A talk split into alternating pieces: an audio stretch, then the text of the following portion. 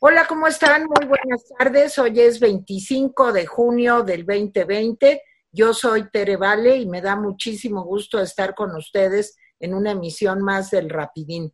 Saludo como todos los días a Jaime Guerrero. Jaime, ¿cómo estás? Muy bien, Tere. Y saludo como todos los jueves y nos da mucho gusto recibir a Miguel González Compeán. Miguel, ¿cómo estás? Hola, Teresita. Hola, Jaime. Bienvenido, Miguel. Bueno, pues órale, Jaime. Pues a ver, primero unos temitas que no están dentro de la mañanera necesariamente, pero que son importantes. Bueno, el Fondo Monetario Internacional dice que México es el país de América Latina con la mayor caída previsible. Está hablando de dos dígitos. Vamos a ser parte del selecto grupo de países que tienen caídas previstas de más de dos dígitos. El embajador Landó acaba de decir en un foro con empresarios mexicanos que bueno, bueno, pues que, México, que él no recomienda invertir en México en este momento. Y eso que es un embajador amigo. Imagínense si no fuera un embajador amigo. Y eh, dice el presidente dos falsedades. Dice que de todos los países del mundo somos los que más apoyan a la población. Eso, digo, se aventó a decir eso eh, son palabras fuertes, falsas. Y luego dice que eh, en Guanajuato se tomó la decisión de intervenir porque las cosas ya eran muy graves. Déjenme decirles, no se tomó la decisión, era su obligación porque los delitos del Marro y su grupo, el cártel de eh, Santa Rosa de Lima, son delitos federales. No le hizo ningún favor a la población, al gobierno de Guanajuato. Y por último, nomás como dato, Ayer, en un solo día, México rebasó a Alemania y Turquía en el número de contagios del COVID-19. Y ya estamos en el lugar 12, ¿sí? Muy cerca del siguiente lugar, ¿sí? Y estamos en número de fallecimientos a 4.000 de alcanzar a España, que se acuerdan que cuando veíamos las noticias, lo de España, lo dijimos ayer, se veía algo tremendo. Bueno, pues dejo estos, esta, este grupo de, de temas, algunos tocados en la mañanera, otros no. Pero bueno, pues adelante, Miguel. Miguel.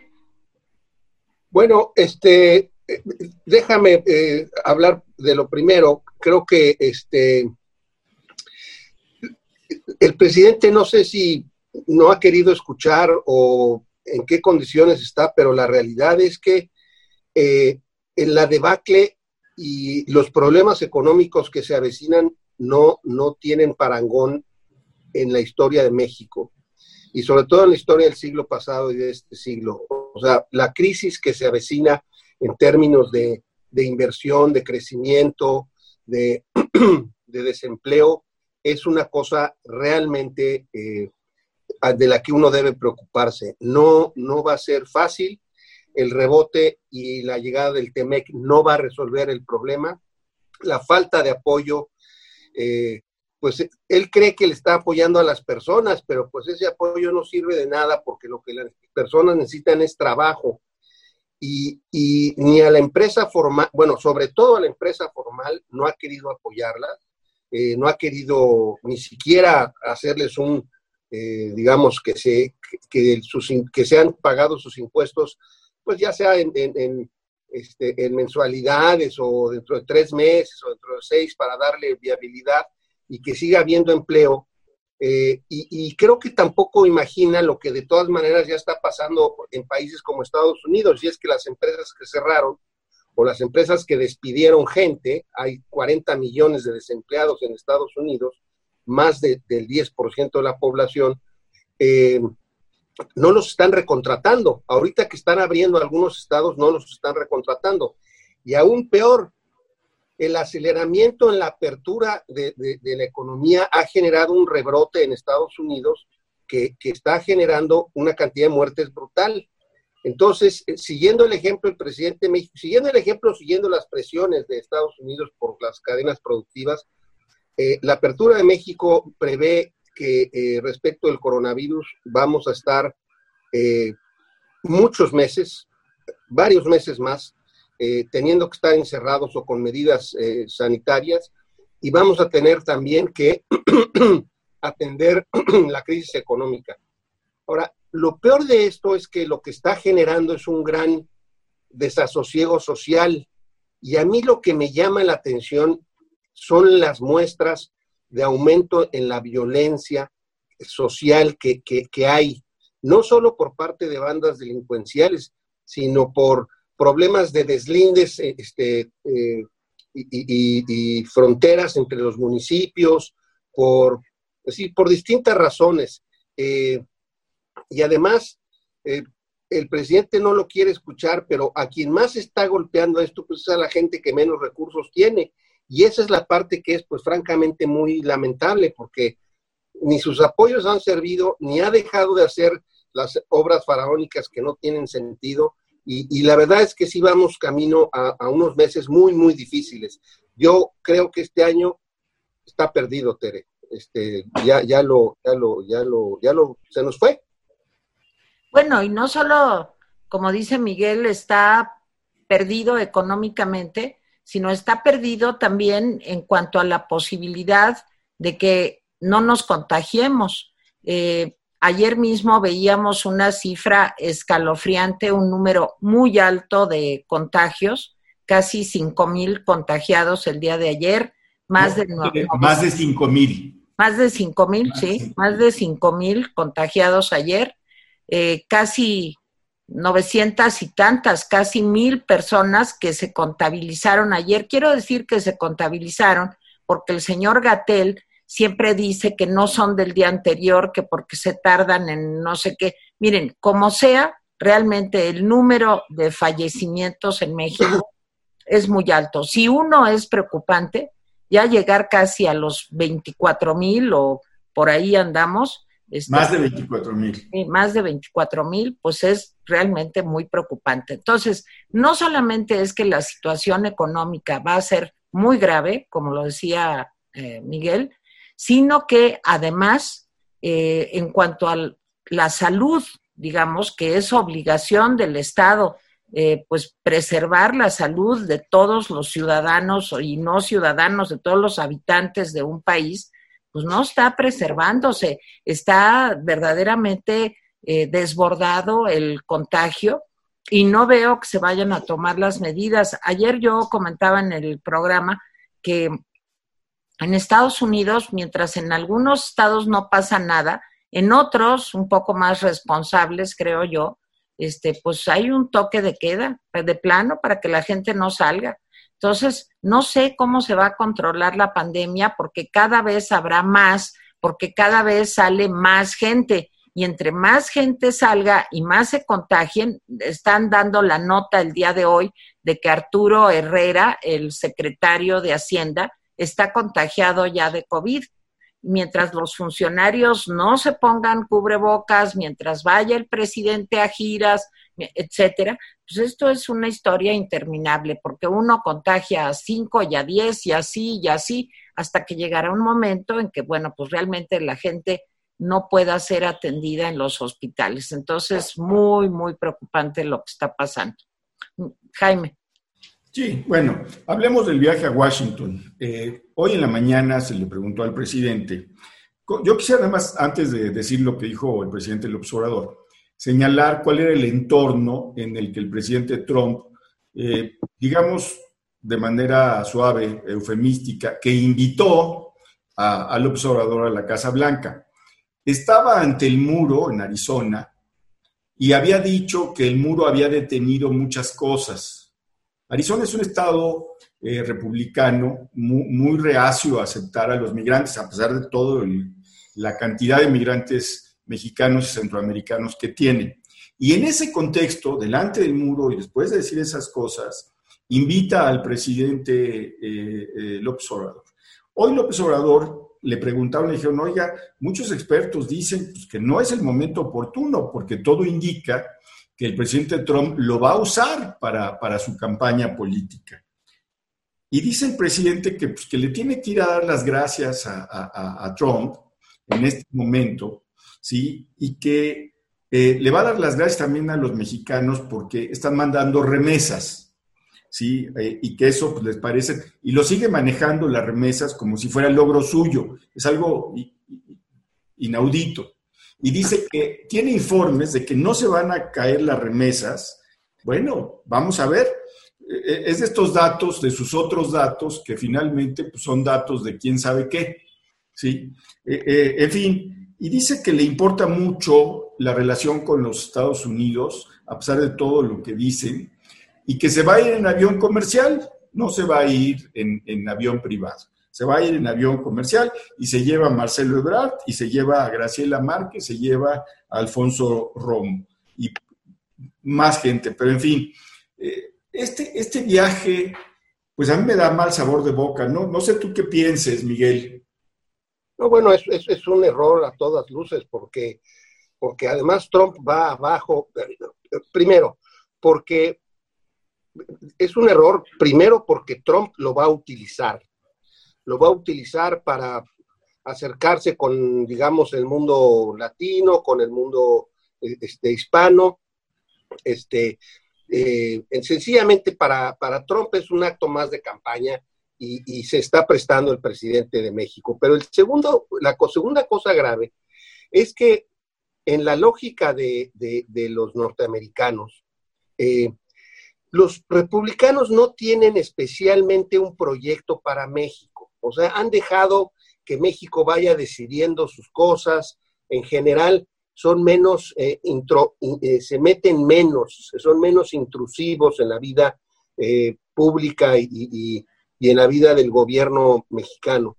En cambio, los demócratas sí tienen un proyecto para México.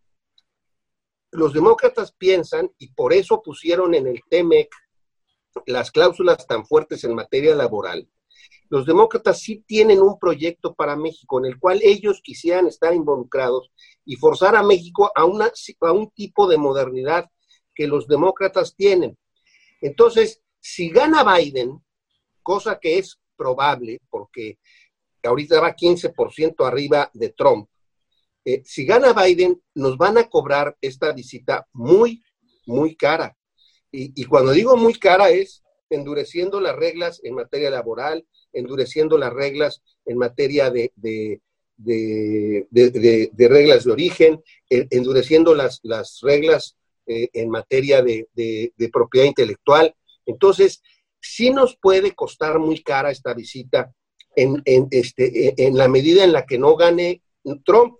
Ahora, si gana Trump, Trump no le va a pagar el favor a, Andrés Manuel. Y no se lo va a pagar porque después de, este próximo periodo ya no tiene por qué reelegirse. O sea, ya no puede reelegirse. Y por lo tanto, ya estamos en el mundo de quién sabe qué va a suceder. O sea, si a Trump se le antoja una cosa, pues eso hará. Si se le antoja otra, pues eso hará.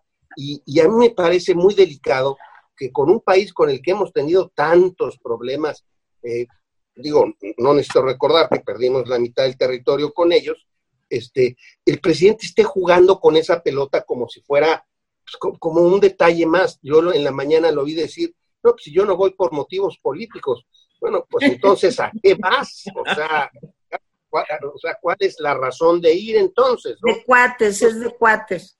Es de cuates. Entonces, es muy, es, es muy lamentable y muy triste, este, porque además ya se aneció, y, y, pues ahora sácalo de donde, de lo que está pensando, pues va a ser muy difícil. Sí, bueno, yo, yo creo que es un muy mal mensaje. Claro que si lo hubiera hecho Peña, vamos a ponernos en ese momento, cuando vino aquí Trump, ¿se acuerdan que Videgaray hizo todo el enlace y tal y lo trajo?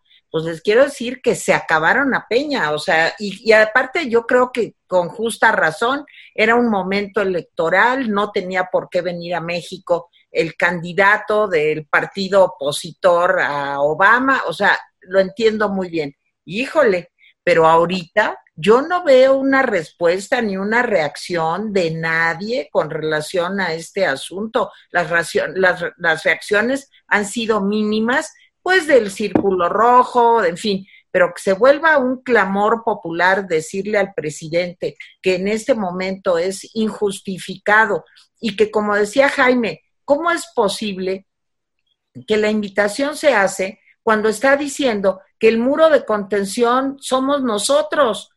Que porque se desplegaron 24 mil guardias nacionales, porque le dio esa orden prácticamente al presidente de México. Y ahora el presidente le dice, ven, aquí, ven, ven, como perro. Y entonces ahí va el otro.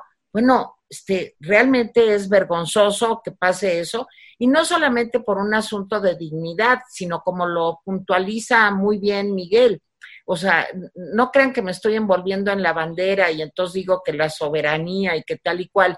Además de eso, que puede ser subjetivo o como ustedes quieran, yo creo que económicamente, en un momento tan delicado como el que estamos viviendo, tensa la relación pues con el candidato que como también comentaba Miguel, pues va arriba 15 puntos en aprobación y que es altamente probable que gane Biden.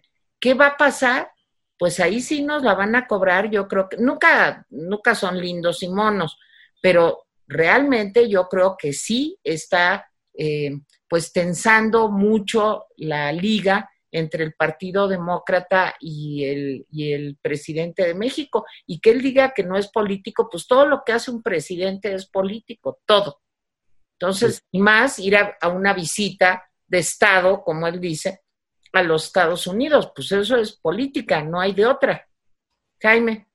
Sí, mire, le recomiendo que lean la columna de hoy de Carlos Puch. Puch era cuando eh, eh, eh, George Bush se presentó a, su reelección, que competía en ese entonces con el candidato demócrata Clinton.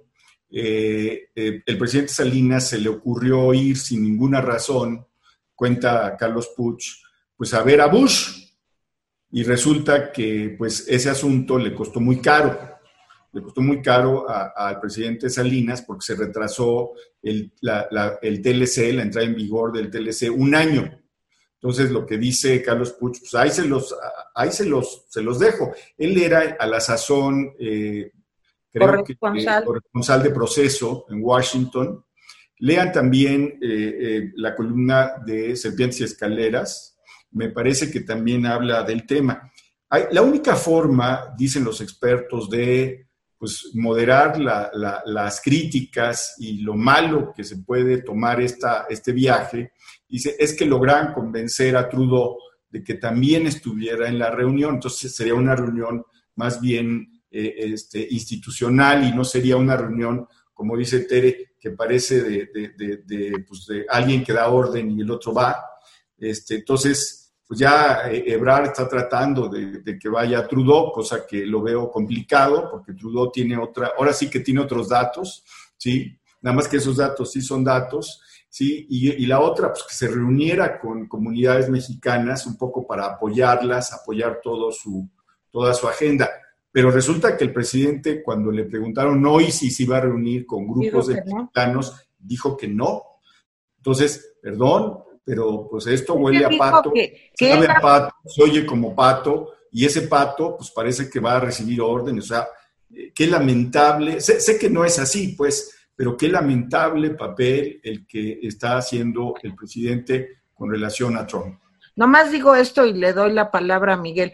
No, lo que pasa es que el presidente lo que dijo es que era una visita de un día, que iba un día y regresaba. No hay vuelo directo, ya saben. Va a tener que hacer una escala. O sea, es una cosa verdaderamente qué vergüenza va a llegar el presidente de México en las condiciones que va a llegar después de lo que dijo, el que dice que lo invitó, en un avión de línea, haciendo una escala en no sé dónde, a ver si no se retrasa el vuelo, a ver si le dejan que se suba sin cubrebocas, son capaces, eh, en fin, todo es un poco un desastre, pero Miguel, te, te escuchamos.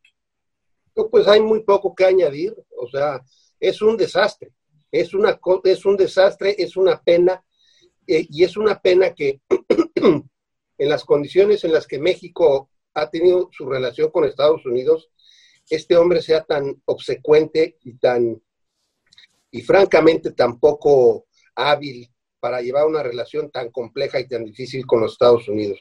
Francamente me da mucha tristeza y lo lamento mucho. Jaime. El otro tema yo creo que es Iberdrola, ¿no? Así es, Iberdrola, llegamos al tema Iberdrola. Recordemos que Iberdrola eh, fue acusada, fue una empresa que acusó hace unos días el presidente de, ser uno de los que está detrás de la campaña en su contra.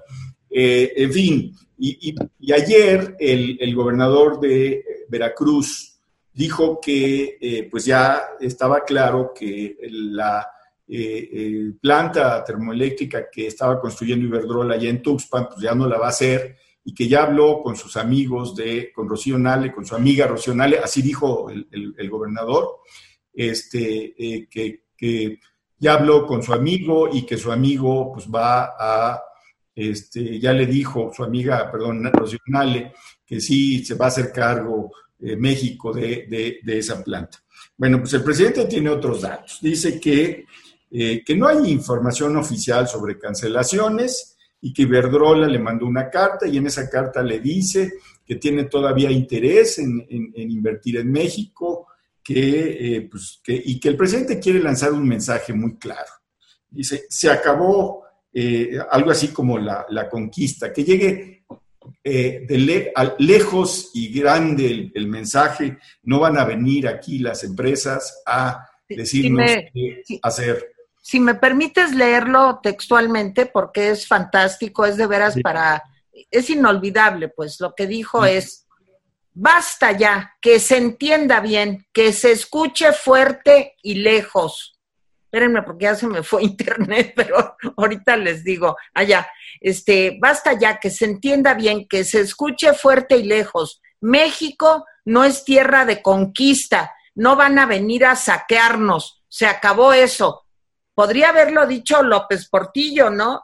Sí, el otro López. Sí, mira, también déjame decirte que un grupo de, eh, eh, pues, de empresas refinadoras en Estados Unidos, eh, pues ya le pidió al presidente Trump pues, que hable con, con AMLO ahora que va a Washington y que le diga que, pues, que están preocupados porque por un lado se dice que no van a afectar las inversiones privadas y por el otro lado les cambian las reglas. A eso mismo se refirió el embajador Landó, que por un lado dicen que sí quieren inversión, pero por otro lado pues, cambian las reglas.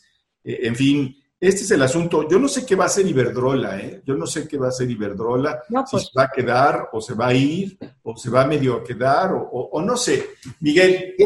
Tiene muchas inversiones Iberdrola en México. Y este, entonces no, no, no creo que se vaya, pero lo que lo que preocupa más, me parece, no es si Iberdrola se queda o no se queda. Lo que preocupa es que esta es la punta de un iceberg enorme, que, está, pues, eh, eh, perfectamente bien eh, dicho por el presidente. O sea, él cree que las empresas extranjeras son conquistadoras, o sea, que vienen a extraernos algo. Iberdrola está produciendo electricidad de la manera más limpia posible. Está, digamos, es, una cosa benéfica, no es una cosa maléfica. Y además está generando empleos. Y además, o sea, o la empresa de la cerveza esa que, clausuraron por una consulta, pues igual, hombre, iba a generar una cantidad, decenas, de, este, cientos de, empleos, este, creo que hasta miles. O sea, es, es, es, una, es una idea eh, tan retrógrada y tan eh, falta de entendimiento de cómo funciona el mundo y cómo funciona la vida económica y de que, y de que en efecto las empresas cuando invierten dinero, pues ganan dinero, pues digamos, se trata el capitalismo, no, no, no se trata de otra cosa. Y, y, yo creo que él en el fondo, y no se atreve a decirlo, pues él está en contra del capitalismo, hombre, pues en realidad ese es todo el asunto, él está en contra del capitalismo pero no haya cómo, cómo explicárselo a la gente. O sea, digamos, este hombre nuevo que, él anda buscando, este hombre moral, eh, que no se gaste en más de un par de zapatos, que no se gaste más que en un coche que te transporte modestamente, pues es la idea de Lenin, hombre, pues es la idea de la construcción del, del, hombre fuera del capitalismo, de las envidias y de las y de las y del egoísmo. Entonces, pues, ¿por qué no le empezamos a hablar a las cosas por su nombre? O sea, e, e, el Señor, por un lado, es, sigue pensando en la encomienda, es un encomendero, porque anda regalando dinero a cambio de que le den votos. Y si no se entiende por corporativista, pues que se entienda de esta manera. Él, él le gusta la encomienda, es para él una, una gran institución. O sea, que todos los indígenas trabajen para mí y yo a cambio los educo y les doy de comer. Eh, básicamente es lo que está haciendo. Entonces, sí es muy grave. Lo de Iberdrola es, es muy grave porque es ya la tercera mensaje muy, muy duro. El primero fue el, el aeropuerto. El segundo fue lo de la cervecera y el tercero es este, más el intento de cambio de reglas a todas las industrias este, generadoras de electricidad con, este, métodos eh, limpios. Entonces, es pésimo, es pésimo mensaje y, la verdad, pues sí, yo creo que, ese, eh, que eso que dijo el otro día en un discurso de que, pues, que se nomás secuestraban a los, a los ricos, entonces que pues, lo que había que tener pues, es una bola de pobres, básicamente, o sea, que todos fuéramos... Lo está logrando para que, para que nadie nos secuestre, ¿no? Pues digo, pues sí, lo está, pues, digo, no sé. Mira, a mí me parece un mensaje terrible para la relación México-España. España ha tenido inversiones en México importantes y claro que han hecho negocios, por supuesto que han hecho negocios, pero y han ganado dinero. Si hay algo que es corrupto que está mal, digamos, en los negocios que ha hecho eh, España en México, bueno, pues que, se demuestre y que se evite eh, eh, o que se denuncie si es que ha habido un negocio chueco, corrupción o lo que sea. Lo que me parece muy grave es el mensaje que da a los inversionistas de todo el mundo y especialmente a los inversionistas españoles. Tiene problemas con la conquista de México de hace 500 años y lo sigue viendo ahorita como que vienen a conquistarnos y a saquearnos, porque nos van a cambiar este piedritas o como decían, eh, este oro por baratijas. Sí, por baratijas. Bueno, no se trata de eso, así es el mundo, así es la globalización. Ahora, le va a costar mucho trabajo salirse pues, de ese circuito, o será, no sé, como Cuba, o no, no, no me imagino cuál sea la. Ahora, ni Cuba, porque Cuba tiene inversión española realmente muy importante. Hay hoteles, este, centros turísticos en Cuba españoles. O sea, en fin. Entonces sí me preocupa mucho la declaración de hoy. Yo creo que fue muy desafortunada y, por último, este, pues lo que también me llamó mucho la atención, seguro Jaime lo irás a tratar, es la espléndida relación que tiene con el gobernador del Estado de México y cómo en el Estado de México la pandemia va a la baja. ¿Cómo lograron eso, eh? A ver, este, antes de eso, este, yo, hasta el pobre de Lenin lo pasaron a torcer. Yo quiero decirles que Lenin no tiene la culpa de nada de lo que haya hecho. No, es lo que... Este, ni Lenin, ni Trotsky, ni Marx, ¿eh? más bien porque él se educó en el, en el priismo, el, presidente, no le eche la culpa a Lenin. Yo creo que ni, lo, ha, leído. Bueno, ahora. eso seguro, eso, seguro. Eso que dices, Tere, de las empresas, yo no lo dudo, mira, eh, ¿te acuerdas que hemos hablado de que la corrupción, dicen los expertos, que aleja inversiones? Pero yo siempre he sostenido que la corrupción también acerca inversiones, porque en un país donde tú puedes dar una corta lana y puedes hacer lo que quieras, pues siempre es como muy atractivo, ¿no? ¿Para qué te, te, malentiendes con reglas medioambientales en Canadá o en Estados Unidos si puedes llegar a México y dar una corta lana y ya con eso puedes hacer lo que quieras en términos de medio ambiente, por ejemplo, ¿no? Y de términos laborales. Vean cómo está la situación en Tijuana. Uno pasa por zonas verdaderamente siniestras donde están tiraderos de, cosas y, muy, contaminantes. No es el único lugar de la República, me tocó ver también en Tamaulipas eh, ese tipo de cosas. Entonces, sí es cierto, las empresas también son atraídas por la corrupción, ¿sí? Y yo sí creo que había muchas irregularidades en muchos de los contratos, pero tú le diste al, clavo, Tere, o sea, si había esas irregularidades con la ley en la mano, había que castigar a los culpables. Si son del sexenio anterior, pues a ellos. Si son del sexenio antes del anterior, pues igual. Y si están todavía, pues ahí están. Sí me parece que esto de yo tengo los datos y tengo todo, pero no hace nada y nada más asusa, lo que está logrando es lo que dice eh, eh, el embajador y lo que dicen las empresas. Por un lado nos dicen una cosa y por otro lado cambian las reglas como se les antojan, ¿sí? Porque no se ve que se esté cumpliendo la ley, se ve que están amagando a, las empresas. Y sí, hay empresas muy abusivas en el tercer mundo, por supuesto, pero entonces pongámosle un límite con la ley en la mano. Eh, aquel día que decía el presidente, decía que eh, eh, en una sociedad mejor pues ya no va a haber secuestros. Bueno, el problema es que no vamos a una sociedad mejor. Eso, eso primero. Y segundo, dice que secuestran a los ricos y a los pobres no. Yo por ahí simplemente mencioné que había muchos datos de los famosos secuestros express, de los secuestros chicos, ¿sí? Secuestros de dos, tres mil pesos, ¿sí? Que le piden a las familias con menos recursos y pues las familias no van a protestar porque las autoridades no se fijan en eso. También a los pobres los secuestran, por desgracia. El presidente no lo sabe o no lo quiere saber. A las clases medias, a, mamás y papás que van al supermercado les, con, con, sus pequeños, les pescan a los pequeños y los obligan a vaciar sus tarjetas. Van acompañados de un delincuente que les va diciendo, compra esto, esto, esto y esto. Entonces, ese tipo de cosas sí me parece que revelan que el presidente no conoce el país. Y sí, regresamos al tema que tú dices. Miren, por, primera vez, el, eh, eh, ayer el general de, secretario de la Defensa eh, estaba diciendo, está Claudia Sheinbaum ayer, pues, todo lo bueno que se había avanzado en términos de seguridad, y bolas, le dice el general, que el secuestro en la Ciudad de México había subido. Y fue así como que, pues, que ya nos llevamos así de pesado, ¿sí?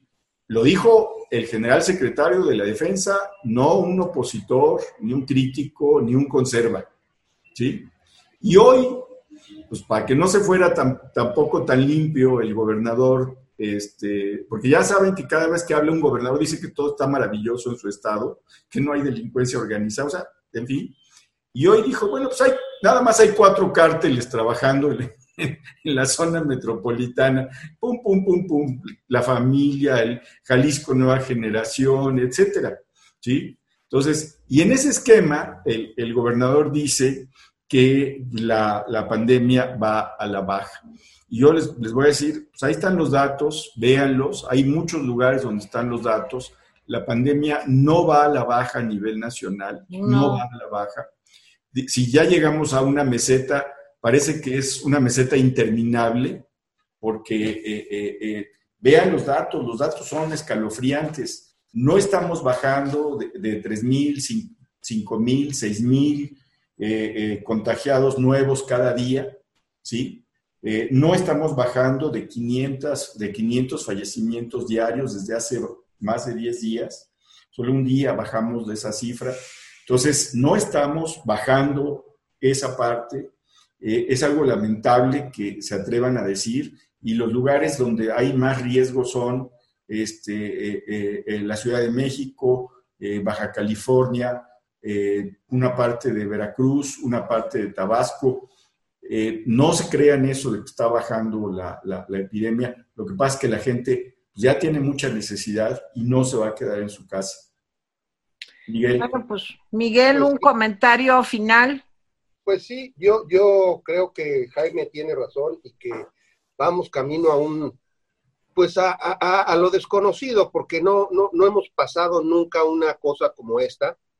Eh, yo no sé si ya lo comentaron, eh, creo que sí lo comentaron, pero el video sobre el momento en el que da órdenes, o este, inmediatamente después del temblor, me, dio terror.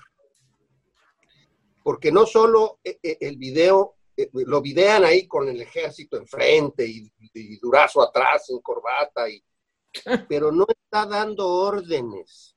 Lo único que dice es, bueno, bueno, entiendo lo que me estás diciendo. O sea, sí, claro, este, bueno, tranquilos todos, ¿eh? No, no, no, no dio órdenes. O sea, descubrimos un lado del presidente que no imaginábamos que era el de que no saber qué hacer. Exacto. Y esa parte es muy lamentable porque con todo lo criticado que fue de la Madrid cuando el temblor de 85, y puede ser que en algunas cosas tengan razón, en otras menos, este, la verdad es que el cuate lo que hizo primero que nada fue empezar a dar órdenes, todos tranquilos, vamos a hacer una evaluación, ¿quién la puede hacer? Acuérdense que no había sistema de protección civil ni nada, de hecho, a raíz del, del terremoto se creó el sistema de protección civil. Pero, o sea, estamos frente a una persona que tiene ideas o ocurrencias, más bien, y que no sabe qué hacer. O sea, no tiene una idea clara de, en qué consiste esto que llamamos el gobierno. Y esa es la parte tal vez más angustiosa de todo, porque lo estamos viendo con, la pandemia, los, la cantidad enorme de errores que se han hecho, la cantidad de cosas que han hecho para tapar la información, lo estamos viendo este, e, en esta cuestión de las relaciones exteriores y sobre todo la ida, la posible ida a Estados Unidos, y estamos viéndolo frente a toda la cuestión económica. Es una cosa de verdad muy lamentable. Eh, vamos a algo francamente desconocido, de lo cual uno solo puede tener preocupación, una gran, gran preocupación de qué es lo que nos va a pasar. Estamos literalmente solos para cuidarnos nosotros solos y ante unos cuates que no tienen el menor sentido común, ya sabemos que es el menos común de los sentidos, pero no tienen ni siquiera eso. Entonces, me preocupa muchísimo. Eh, es una incapacidad de ver la realidad y actuar eh, de una manera distinta. Es como querer ir de aquí a de México a Acapulco, se, tienes un deslave en la carretera y entonces en vez de regresarte, estás empeñado en pasar por encima de las piedras y de la tierra para llegar a Acapulco. Es una cosa, en fin, inentendible, mi querida Tere, pero pues qué gusto verlos a ti y a Jaime, la verdad. Ay, Miguel, gracias a ti, pero a ver, faltan los mensajes de la, de la población, pero ya, pues Jaime ya se fue. Se me hace que hoy ya no vamos a tener mensajes porque es que el Internet ha estado de veras y ahora como ya se va a pagar impuestos, ya viste, ¿verdad? También. Sí. Sí. Y está muy demandado también, entonces es muy fácil que se caiga. vamos a ver. Bueno, Miguel González Compea, nos despedimos, les debemos los recados para mañana porque Internet anda muy loco y ya se cortó el Internet de Jaime. Miguel, muchas gracias, besos, bye, adiós. Bye, adiós.